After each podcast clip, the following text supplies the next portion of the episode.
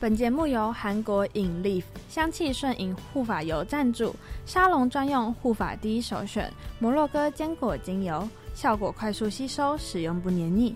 拈花惹草，紫爱闺蜜，平宁也配，微风樱花与你相遇，五种香味供你选择。Hello，我是今天的主持人薛仁。嗨，我是 Karen。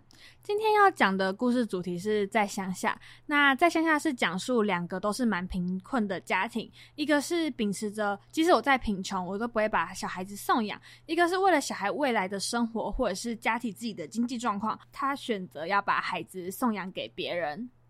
哎，你刚刚讲的这个故事，它的作者是不是莫泊桑啊？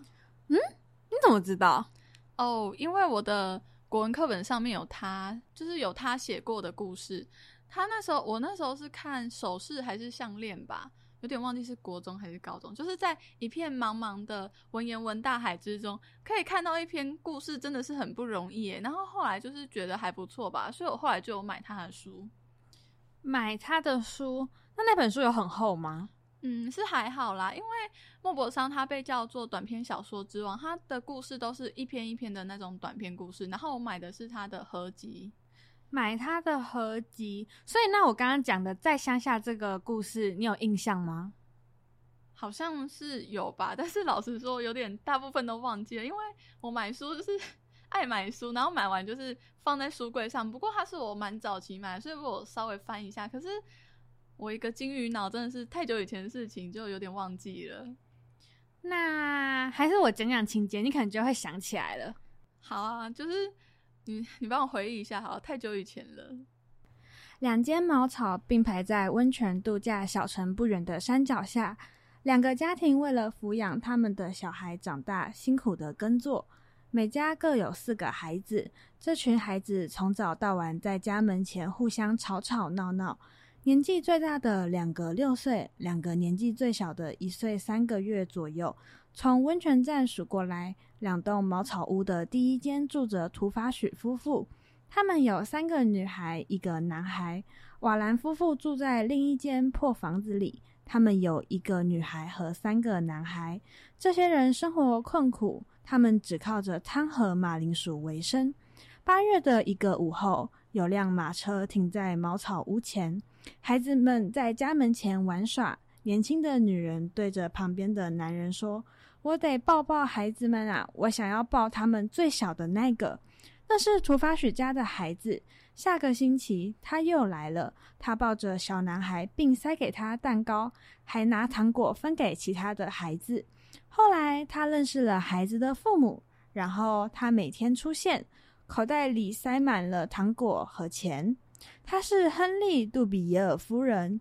有天，这对夫妇走进了农人的住所。杜比耶尔夫人一直断断续续地说道：“我来找你们，是因为我想，我想把你们的小男孩带走。”两个乡下人震惊住了。杜比耶尔夫人继续说：“我们没有孩子，很孤独。你们愿意吗？”农妇说：“你们想带走夏洛特，绝对不行。”杜比耶尔先生说：“我们想要领养他，他以后可以回来看你们。如果他品行端正，他可以成为我们的继承人；如果他辜负了我们对他的照顾，我们还是会在他成年后给他两万法郎。这笔钱可以当做以他的名义放在公证人那里。我们还会给你们一笔每月一百法郎的终身年金。”农妇说：“你们要我把夏洛特卖给你们？不行，这太可恶了。”这对夫妇做了最后的尝试，但农妇很生气地赶他们走。杜比耶尔夫人走的时候，发现有两个一样年纪的小男孩，另外一个小孩是邻居家的。杜比耶尔夫妇走进第二间茅草屋，瓦兰夫妇正在吃饭。杜比耶尔先生再一次说了自己的提议，两个乡下人摇头拒绝。但听到每个月可以拿到一百法郎时，他们犹豫了。农妇说：“一个月一百法郎，而我们没了孩子，所以我们该拿到一百二十法郎。”杜比耶尔夫人立刻答应了他们。当下，他们找来镇长和另外一位邻居，热心地为他们做见证。杜比耶尔夫人高兴地抱着孩子走了。托法许夫妇站在自家门前，看着他们离开，沉默不语。可能后悔拒绝了他们。没有人再提起那个被抱走的小孩。他的父母每个月到公证人那领取他们的一百二十法郎。突发许太太用言语辱骂他们，他不断反复无常地说道：“一定是因为人性失常才会卖掉自己的孩子。”有时，突发许太太会炫耀地将夏洛特抱在怀里说：“我没有卖掉你啊，我穷，但我不会卖了自己的孩子。”夏洛特长大后也觉得自己比同伴更高尚，因为他没有被卖掉。瓦兰家有了年金，日子过得勉强还算惬意，而土法许家仍过的生活贫苦，因此他们一直觉得愤怒难平。瓦兰家的长子外出工作，次子死了，土法许家的独子夏洛特则留下和父亲一起抚养母亲和两个妹妹。二十一年过去了，有天，一辆闪亮的马车在两间茅草屋停下。一名戴着金表链的男士下车，搀扶着一位白发贵妇。老妇人对他说：“就是那儿，第二间茅草屋。”他们走进茅草屋，年轻人说：“早安，爸爸！早安，妈妈！”瓦兰夫妇站起身，神色惊恐。老农妇结巴地说：“是你吗？是你吗？我的孩子！”他们相认之后，这对父母带着儿子出门到镇上炫耀一番。夏洛特站在茅草屋前看着，晚上吃饭时，他说：“你们当初一定愚蠢透了，才会把带走小孩的机会让给瓦兰家。”母亲说：“我不想卖我们的孩子。”儿子又说：“丢掉这样的机会，难道不可惜吗？”爸爸生气说道：“你该不会再怪我们把你留下来吧？”儿子说：“我就是在怪你们，像你们这样只会造成孩子的不幸。我若离开你们，是你们活该。”早知道是现在这个样子，我宁可不要出生。我刚才看到另外那一位，我对自己说，我现在本该是那个样子的。我觉得我还是不要待在这里，因为我会从早到晚一直骂你们，我永远也不会原谅你们。两个老人家不再说话，泪流满面。他接着说：“想到这件事，我实在太心痛了。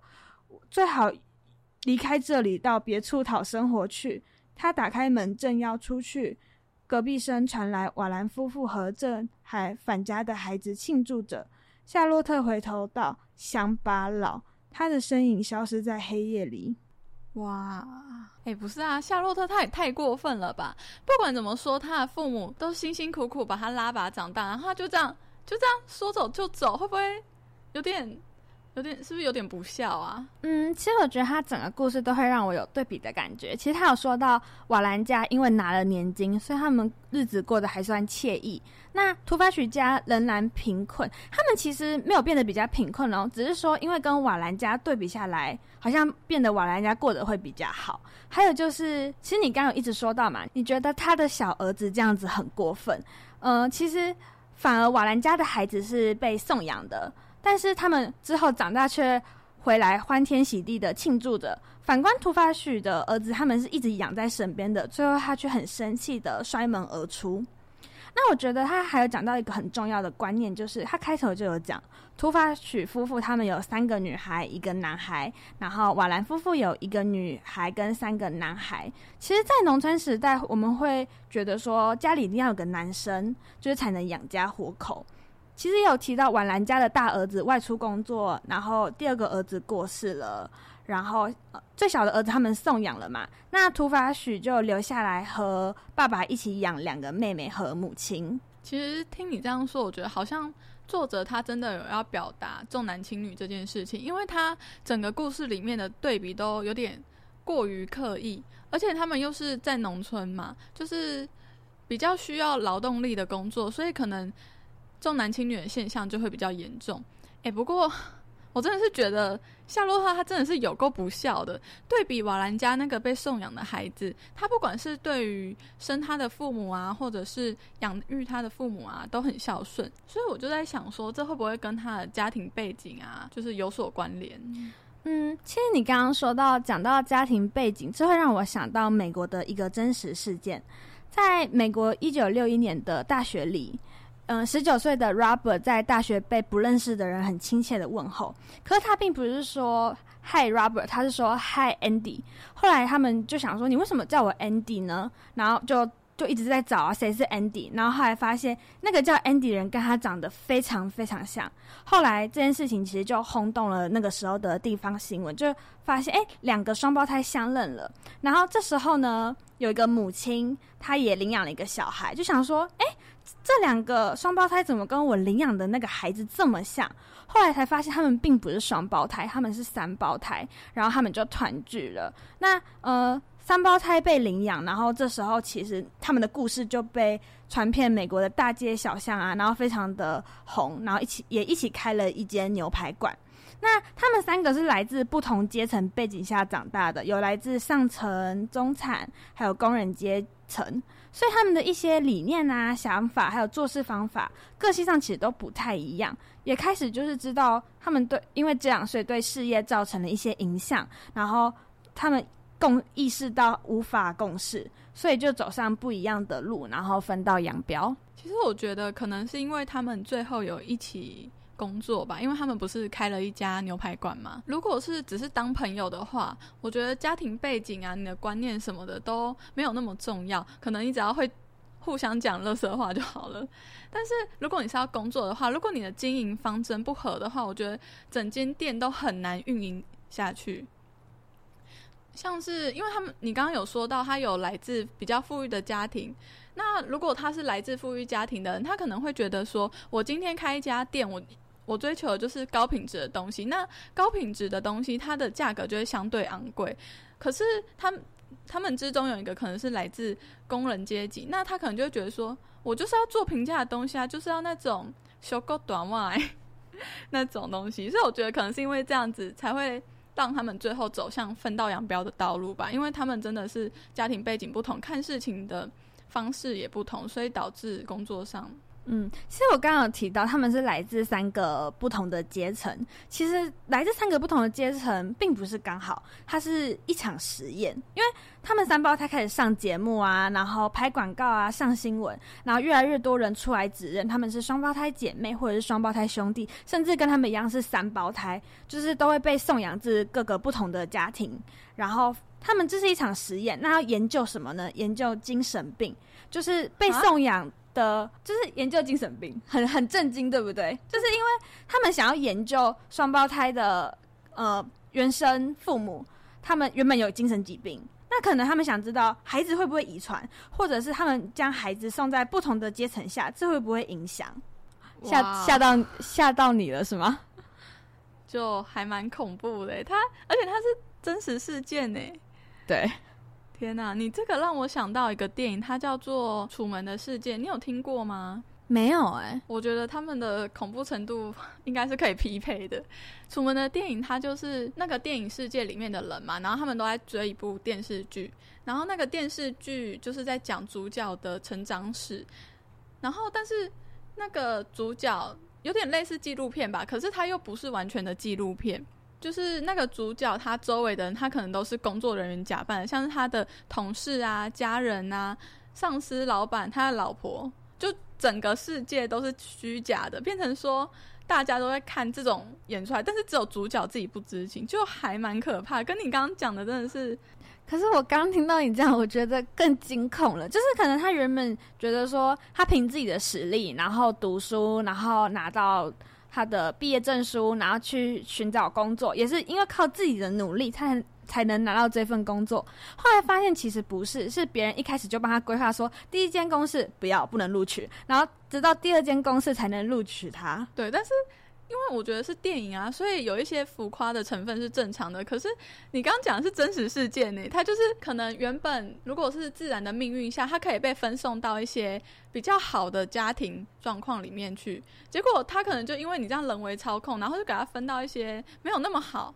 那。那这样就就感觉好像整个人生命运都是受人掌控的感觉。但我还是对于有的人，他原本也许可以生活到更好的环境，但却被人为操控，安排到一些比较普通的环境，这件事耿耿于怀。因为我觉得家庭环境对于一个人，他影响真的很大。这就让我想到中国的一部纪录片《出路》。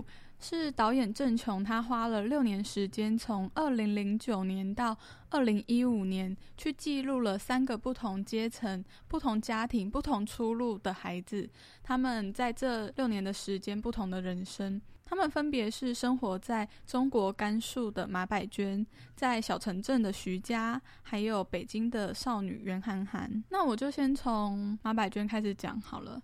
马百娟生活在中国甘肃的一个农村里面。甘肃是一个比较偏远的地方，你到一些比较大一点点的城镇，可能需要走那种比较陡的山路，然后也没有那种公车可以直通到他们的村镇里面。导演去记录他的时候，那时候马百娟她是十二岁。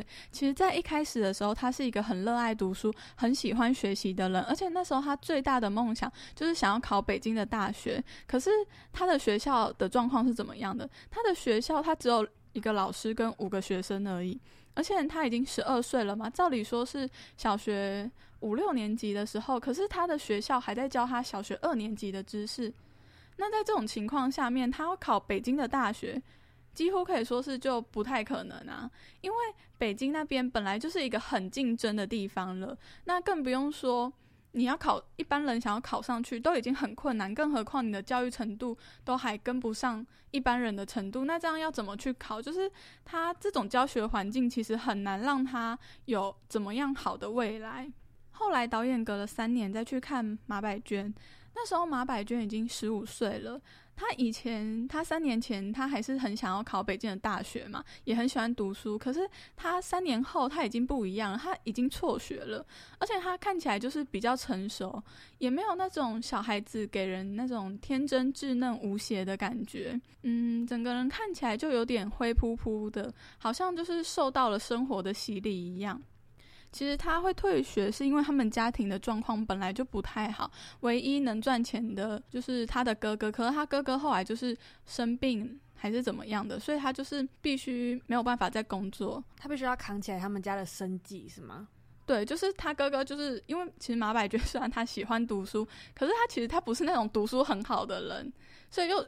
就变成说，就是只能他哥哥就去跟老师说，就是想要让他出去工作这样，所以他后来就退学了。所以后来马百娟他就有去那种小城镇里面，他有去找一个工作。可是他那时候找工作的时候，其实也没有找得太顺利，因为他才十五岁嘛。那十五岁，你你的学历又没有学历，那你也没有技能，而且年纪又那么小，就是其实很难会有谁想要录用他。然后那时候还有人问马百娟说，那他怎么没有去读书？然后其实那时候马百娟她就没有讲什么话，我觉得她也不知道要说什么吧。毕竟呃，她这个年纪确实不应该在外面工作，可是她也没有办法就是做些什么。所以别人问她的时候，她应该就是默默的，就是有一点不好意思讲话，给人家那种感觉吧。对，就是不是很大方的那样子，能跟人家去谈吐。对啊，就是有点为了生活，你就是只能这么做，就只能辍学，只能去工作这样子。其实他电影中，他有拍到一段是采访马百娟他爸爸的话。他爸爸，他爸爸已经六十岁了，就是跟马百娟真的是差的有点多。六十岁那个年纪是可以当爷爷的年纪了吧？对啊，就是感觉是不是以前找不到老婆，就是拖到很晚才找到老婆。然后可能是他爸爸跟他年纪真的差很多，所以我感觉就是他的一些话真的让我觉得有点代沟。因为对我来说，他其实也是上上一辈，就是那种爷爷辈的人，就是观念很古老。因为他那时候在电影中，他就说他觉得女生就是别人家的，就是书干嘛要念那么多？你就是念一点点，然后够用就好啦。以后就是只要去生小孩怎么样的就好了。就是觉得说女性的价值好像就是生嫁人生子这种东西，我是觉得。真的是很过时啦，可是又好吧，他毕竟 六十岁，都是我的爷爷的爷爷辈了，而且又是农村。总之，就是经过上面那些事情，后来导演他其实也有在进行一些后续的追踪。可是到了越来越后面的时候，其实马百娟他就有点不再愿意接受采访，他对于导演就是。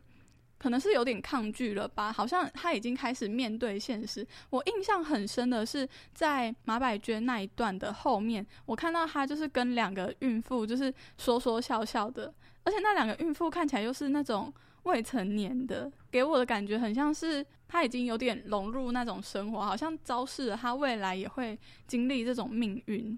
其实你刚刚有讲到说，导演后来再找他，但是就是他也不太愿意接受采访，因为其实一开始他可能跟导演还有表达出来，就是他想要考北京大学，他想要脱离这样的生活。可是可能这几年下来，他没办法去改变这样的生活，所以以至于导演在看他的时候，他已经改变，所以他也变得不是想与别人交际啊，或者是他没办法再去很真诚的面对原本他讲的那一些，嗯、可能他自己会觉得自卑吧，或者是觉得、嗯、啊我做不到这样。对，其实我觉得马百娟她就是受到这种环境的压迫，她在这种状况下，她其实没有办法去改变什么，她也没有办法有什么好的出路啊，啊，不然她能怎么办？她就是只能这样过下去啊。然后她后来也是在十六岁的时候就嫁给表哥，然后就就结婚了。然后导演他去拍摄的第二个人叫做徐佳，他是一个生活在小城镇的一个高考生。徐佳他的名字虽然听起来还蛮像女生的，但就是男生。徐佳他爸爸有去外面的城市打工，那他因为这些经历，所以他就觉得说，一个人如果没有知识、没有文化的话，就会吃很多苦头。他爸爸后来因为一些意外就去世了，可是这种思想还是传到了徐佳他身上，所以徐佳就觉得说，一定要读书才有出路，是吗？对啊，就是因为他爸爸那种想法，他后来就是他，因为他是高考生嘛，然后他高考他复读了好几次，你猜他复读了几次？两次、三次？他真的是复读了很多次。如果说我可能读一读，我就不读就算了，对，算了算了吧，去工作。对，但他不是，他就是一直考，一直考，直到考上大学。对，而且那个电影拍摄。到徐家那一个画面的时候，我印象也是蛮深刻的，因为那个教室里面每一个人，他可能是上那种复读班吧，每一个人桌上都是堆了堆很高的讲义啊、课本啊、练习题什么东西，你从就是门口这样看过去，就是几乎只能看到他半个头。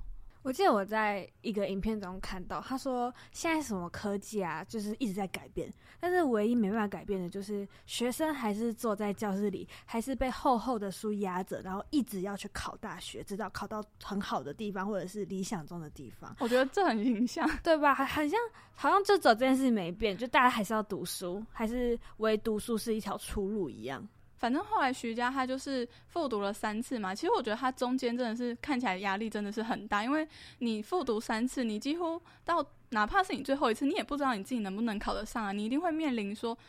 就是就是要考，可是会不会又再次落榜？而且旁边的人可能也会觉得说，你为什么不赶快去找个工作？徐佳他就是在这种压力下面，他就是要复读三次，我觉得其实也蛮不容易的。那他后来也是考了一个还不错的大学啊，但也不是中国那种顶尖的大学，像是九八五啊，或是二一一那种。其实电影里面的徐佳他有说，就是他自己也觉得他的人生吧，就是他前期是。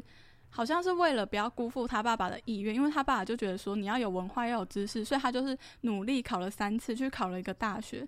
那后来他毕大学毕业，他去找一个工作，他那时候就是觉得说我我好像也不能辜负妈妈的一些，不能辜负妈妈吧，因为妈妈她辛辛苦苦把我养育这么大，其实也很不容易啊，而且又是单亲家庭，所以他也就是好了，就是去符合妈妈的心愿去找一个。工作这样子，然后他在大学的时候也有谈一个女朋友。他其实谈到后面，他就是也觉得说，好像女孩子陪你这么长的时间，也不能辜负她的一些青春年华，所以后来也是就是跟他就结婚了。这就让我感觉好像徐佳他是一直被社会推着走，他不是为了自己而活，而是说他不管是读书、工作还是结婚，好像都是因为其他人在影响他，去影响他做这些决定。然后第三段人生是一个北京少女，她叫做袁涵涵。袁涵涵她的家庭状况就真的是比前面两位都还要更富裕。她从小她都是上那种最好的学校，而且她爸妈也是可以给她什么资源，就是都给她最好的。可是呢，前面的马百娟啊、徐佳，他们都是一个是想读书不能读，一个是。想考了个大学，然后复读了三次，可是袁涵涵是对学习好像就没有兴趣，因为他其实他读一读，然后十七岁高中嘛，他就辍学了，因为他好像就是生活上的物质都已经满足，他一直在追求一些精神层面的东西，像是他还有去呃情趣用品店卖过东西啊，然后也去开过酒吧啊，然后闲着无聊的时候，他就会背着他的画板。因为他是读美术的，就是满大街乱窜这样子。他就是他的人生中都在花了很多的时间在寻找说我自己喜欢什么，而且电影中袁涵涵她有讲了一句话，让我哦印象真的超级深刻。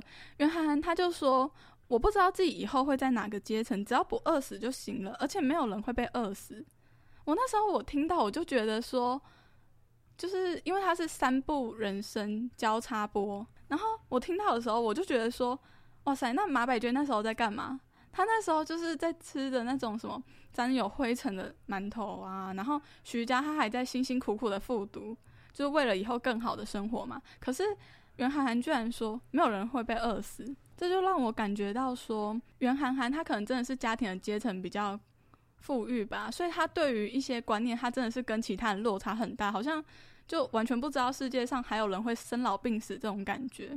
后来就是导演隔了三年后再去拍摄他嘛，那时候他已经去了德国留学，就是他前面他可能没有兴趣，他就辍学了。可是他当他想留学的时候，他还是有办法有资源去留学。就是从这边我就觉得说，可以很明显看出他跟徐佳还有袁涵涵他们很明显的差异。电影最后结束的时候，袁涵涵他就开了一家艺术投资公司。他说以后的路就走一步算一步。在片尾的地方，导演他有把袁涵涵的作品他剪成一个小短片，然后去拿给徐佳看。那时候徐佳他就说，他知道这个社会是不公平的，他也接受这种不公平。他没有办法让自己达到这种生活水平，但是他会努力的让自己的孩子达到这种水平。嗯，其实我们听完马百娟、徐佳在看袁涵涵，就觉得袁涵涵好像在无病呻吟，就是因为会觉得说他他讲那句话嘛，他说没有人会被饿死，然后我最大的敌人就是我要战胜自己的无聊，我要找事做。可是，在马百娟眼里不是哦，能不能吃饭，能不能有下一餐？能不能在这个环境活下去，就是他最大的难题。在徐佳眼眼里，能不能考上大学，能不能呃养活妈妈，然后结婚生子，这也是个问题。但是如果我们只单看袁涵涵的话，其实我们又可以理解，因为袁涵涵她有好的家庭，她有好的读书环境，甚至。他他不是他辍学，不是因为他读不下去，就是他不想读，所以他过几年他想要再去另外一个地方读书，他还是可以继续读书，嗯、而不是说辍学就不能再继续了。对，但是如果我们在看袁涵涵的话，其实我们可以理解他为什么，因为像我们自己的话，是我们有好的。也不能说有多好环境，但是我们不太会去想，我们下一餐是没饭吃，我们下一餐是不是要住在街上？我们不会有这个问题。然后我们可以每天正常的上学，然后我们有多余的时间可以去打工，可以去学习你想学的事情，会譬如说跳舞啊，然后听音乐啊这些。对，所以如果站在我们的角度，其实我们可以。理解袁涵涵，甚至我们也觉得啊，袁袁涵涵就是我们向往，或者是就是我们现在正在过的生活。但是我们听完马百娟跟徐佳，我们当然会觉得他好像在无病呻吟，对不对？对。但是我觉得，呃，徐佳其实像我们大部分的人生轨迹，就是我们要读书，然后我们要结婚生子。但是有其他时间的话，就可以像袁涵涵一样去探索我们想要做的事情。但是我们其实不是徐佳，我们也不是袁涵涵。其实我觉得这是因为中国跟台湾的社会现况本来就多多少少有点不同吧。他也不能就是直接把那边的东西就搬过来照搬照套，因为中国它就是比较大，然后竞争也还蛮激烈的。其实我这样整部电影看下来，我会觉得马百娟她就。有点惨吧，因为他的环境都是在压迫他，他根本没有什么选择的机会。他想考大学没办法啊，家里没有钱要你去工作，你也只能去工作，不然他们家怎么生活？然后徐佳的话就是有选择，可是他又没有像袁涵涵有那么多选择。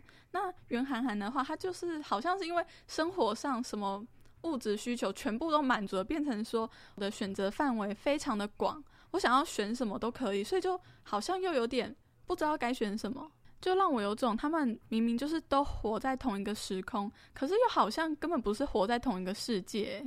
所以我觉得原本故事里面两个夫妇的选择都没有错，不管是其中一个他觉得说我送养我的孩子可能是为了他以后的幸福着想，或者是说我就是不要送养我的小孩，我就是要让我的小孩养在我身边这样子。我觉得这两种想法都很正常，因为人嘛，他为了自己着想，或者是说。想要让自己生活在更好的环境里面都很正常。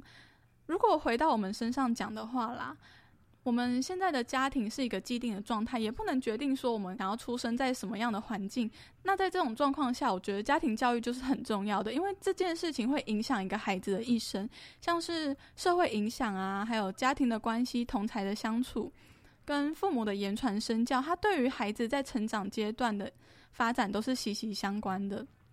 小朋友嘛，就像一张白纸，外力给他什么养分，然后他可能就会去结成什么果实。就是你可能对他做，就是你可能在生活中你展现了一些不好的坏习惯，那小孩子他学的很快，他可能就会赶快给他学下来。所以其实我觉得家庭教育这种东西真的会对小朋友影响很大。但是不管怎么说啦，这种事情都已经是过去的影响了。我们长大了，那现在想要做什么，改变什么，都可以再自己去做。套一句徐佳说的话，就是冲了不一定有结果，但是不冲一定完蛋。好啦，所以我们冲呀！好啦，今天的分享就到这里结束喽，下一期再见，拜拜。